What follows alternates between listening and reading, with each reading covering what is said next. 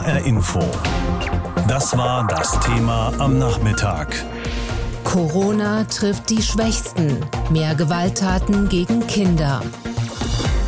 Die kindlichen Opfer körperlicher, sexueller und auch psychischer Gewalt, die Zahlen sind also bundesweit gestiegen. Insgesamt sind 152 Kinder im letzten Jahr gewaltsam zu Tode gekommen. Das ist ein Anstieg von rund 36 Prozent.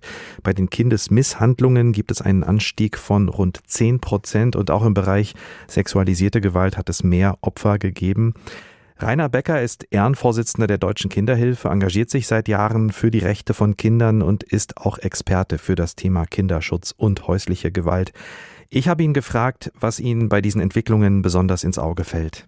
Was mich besonders betroffen gemacht hat, war natürlich die Zahl der getöteten Kinder, denn jedes tote Kind ist eins zu viel, aber auch die der Misshandelten. Also äh, ich äh, richte selbst auch immer den Fokus auf äh, sexualisierte Gewalt, aber in aller Deutlichkeit äh, bei all dieser Thematisierung äh, sexualisierter Gewalt und bei all den Maßnahmen, die jetzt angeschoben wurden, ist der Begriff der Misshandlung stark vernachlässigt worden. Das mag daran liegen, dass der Begriff total bagatellisiert und was Falsches widerspiegelt, denn es geht nicht nur um eine Misshandlung, es geht um sehr viel mehr. Man nennt es nicht mal Körperverletzung, dabei ist es schwere und schwerste Gewalt gegen ein Kind. Da wird verbrannt, verbrüht, verätzt und das mehrfach und besonders nachhaltig und besonders quälen. Und deswegen sind die Journalisten immer irritiert und sagen, na ja, auf 11,7 Millionen Kinder sind es ja nur 4000. Das ist die Spitze des Eisberges. All das, was darunter ist, wenn es einmalig war oder anders, dann ist das nur eine Körperverletzung und das wird oft kaschiert.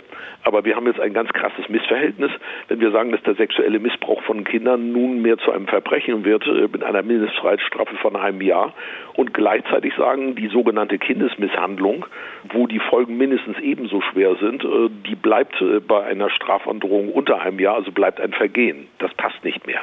Herr Becker, lassen Sie uns noch mal einen Schritt zurücktreten und lassen Sie mich die Frage stellen, wie Sie sich überhaupt den Anstieg dieser Zahlen erklären. Ist das einfach zu erklären mit dem Stichwort äh, Corona-Pandemie? Das wird zu einfach. Ich äh, habe vorhin die Frage einer Ihrer Kolleginnen gehört in der Bundespressekonferenz. Sie sagte, drehen wir uns nicht im Kreis. Und das ist meine große Sorge äh, und auch äh, ein gewisser Zorn. Wir haben seit Jahren die gleichen Zahlen, äh, gleich, mal ein bisschen mehr, mal ein bisschen weniger, obwohl immer Milliarden mehr ins System gepumpt werden. Und äh, dann kam jetzt natürlich noch Corona dazu.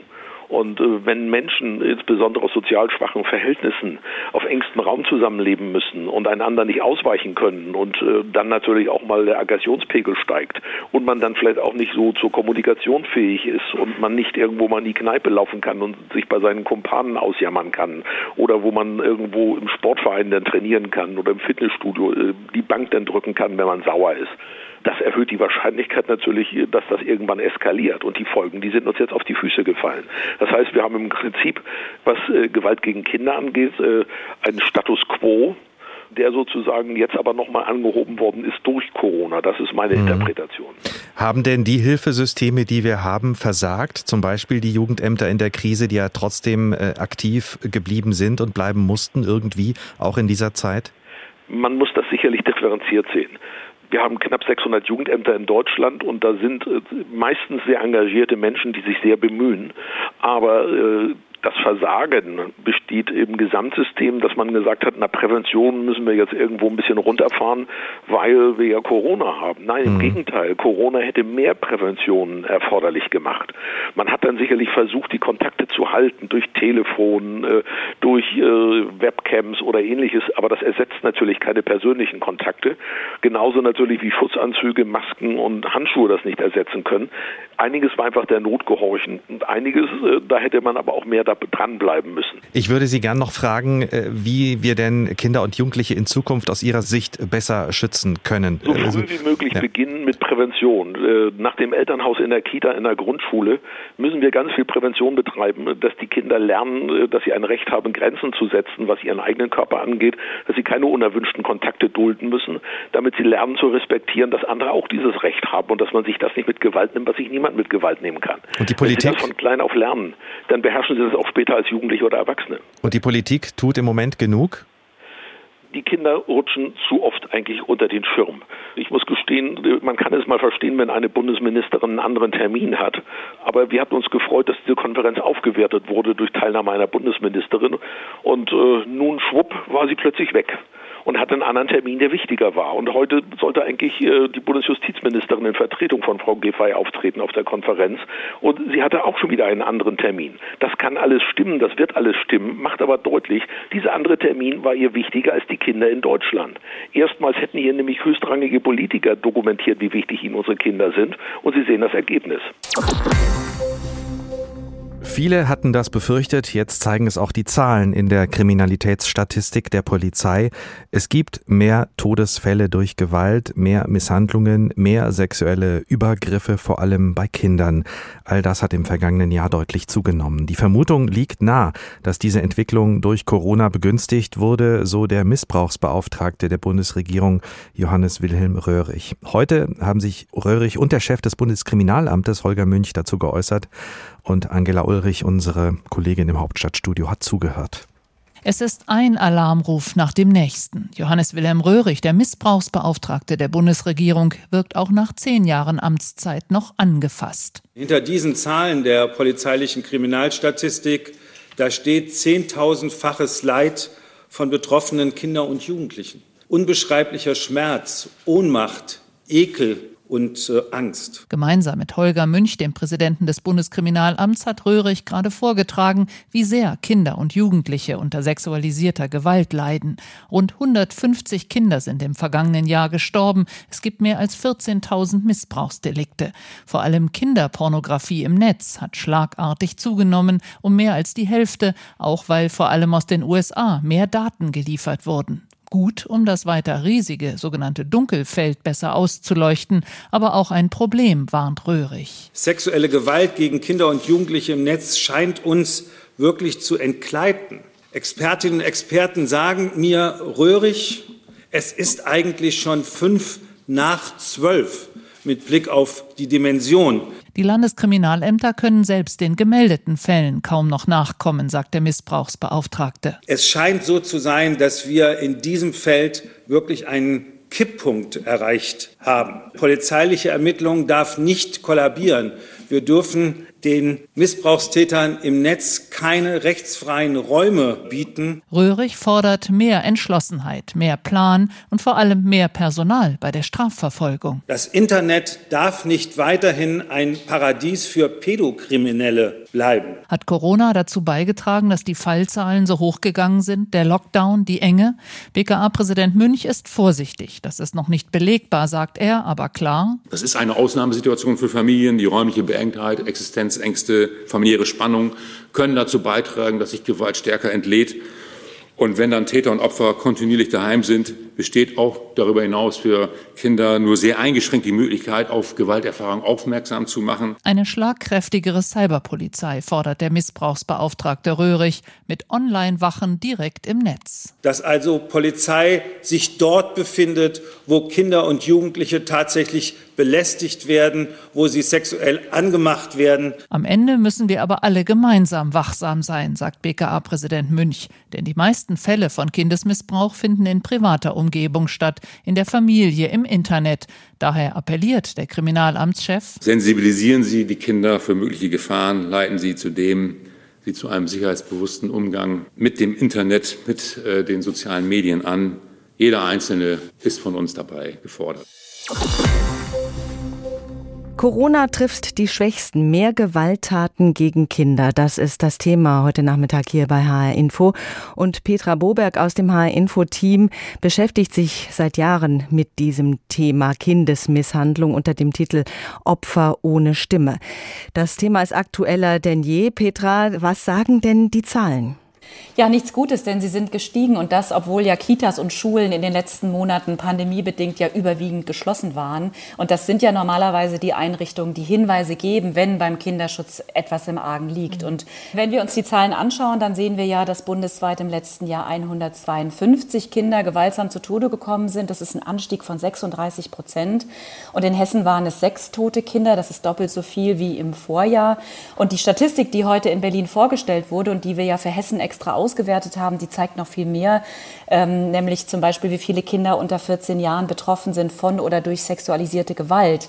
Und das sind bundesweit pro Tag 46 Kinder, in Hessen pro Tag knapp drei Kinder. Und es gibt noch eine Zahl, die wir nicht vergessen sollten. Das sind die Opfer von Kindesmisshandlungen, also Kinder, die geschlagen, getreten werden oder auch fast verhungern. Und die sind bundesweit bei insgesamt 4.542 Kindern. Und in Hessen sind es 309 und davon, das muss man nochmal sagen, 125 jünger als sechs Jahre. Das sind ja wirklich erschreckende Zahlen, angestiegene Zahlen und das, du hast es gesagt, obwohl die Einrichtungen ja geschlossen waren, die normalerweise beim Jugendamt Bescheid geben, wenn sie da was Auffälliges entdecken. Das mhm. heißt, die Dunkelziffer ist enorm?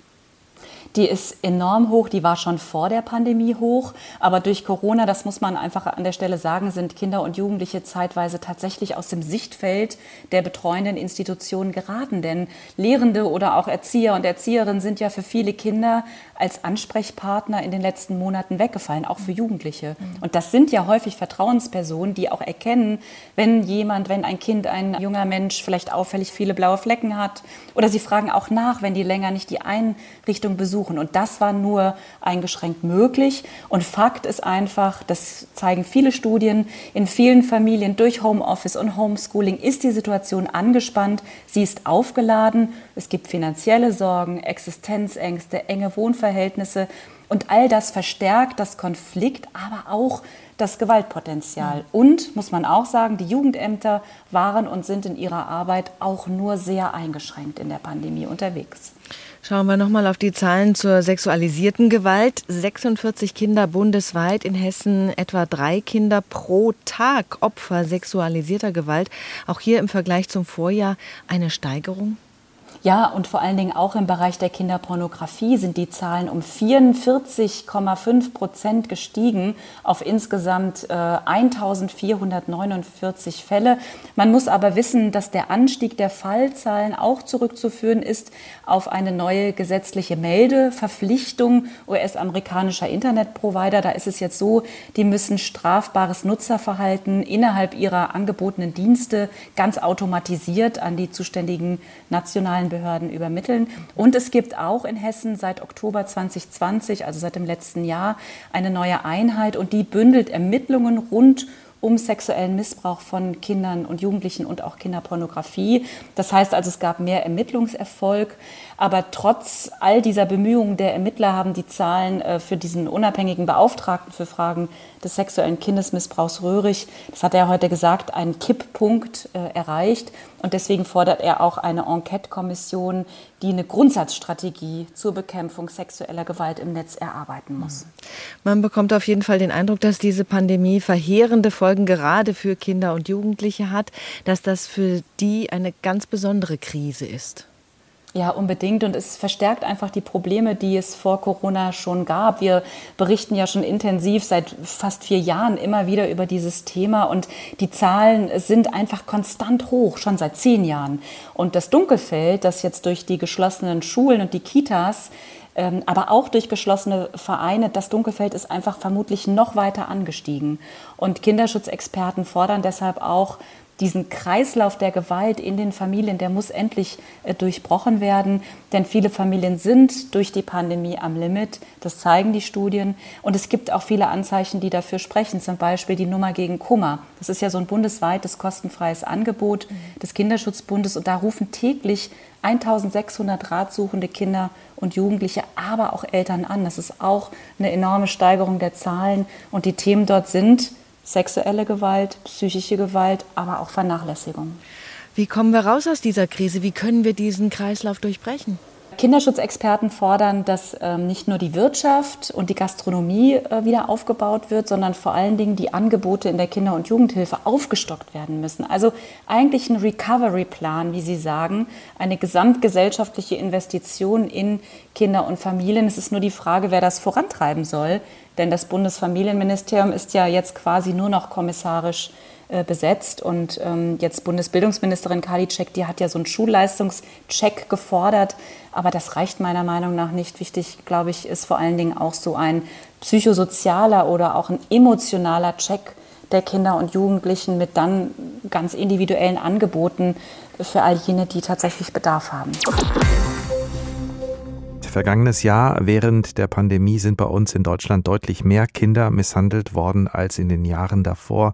In Hessen liegt der Anstieg solcher Straftaten bei 12 Prozent und Experten sagen, dass die Dunkelziffer noch deutlich höher sein könnte. Pascal Lasser berichtet.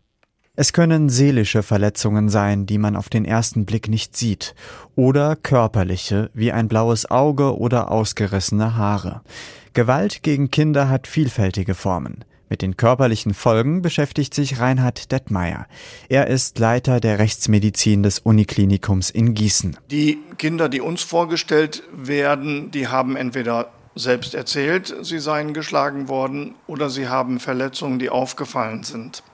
Dann untersuchen wir diese Kinder, die teils von Privatpersonen zu uns gebracht werden, im gegenseitigen Einverständnis, oder eben auch von den Jugendämtern. Doch während der Pandemie sind deutlich weniger Kinder im Universitätsklinikum in Gießen untersucht worden. Auf den ersten Blick mag das womöglich nach einer überraschenden oder gar erfreulichen Nachricht klingen, aber niemand glaubt ernsthaft, dass es weniger Misshandlungen gibt. Das heißt, wir haben im Moment ein deutlich höheres Dunkelfeld an nicht erkannten Kindesmisshandlungen. Denn durch die Pandemie falle das soziale Umfeld weg, so Rechtsmediziner Reinhard Detmeier. Und das sei gerade bei Gewalt gegen Kinder besonders wichtig, um betroffene Fälle überhaupt entdecken zu können. Die Kinder gehen nicht mehr in den Kindergarten, in die Kita, nicht in die Schule. Sie haben kaum Sozialkontakte, können anderen nichts berichten. Sie seien geschlagen worden. Die Lehrer beim Turnunterricht, denen fällt keine Verletzung mehr auf, weil die Kinder gar nicht kommen. Und auf diese Weise wird dann vieles nicht bekannt. Eine hohe Dunkelziffer bei Gewalt gegen Kinder. Das vermutet auch das Kreisjugendamt Gießen.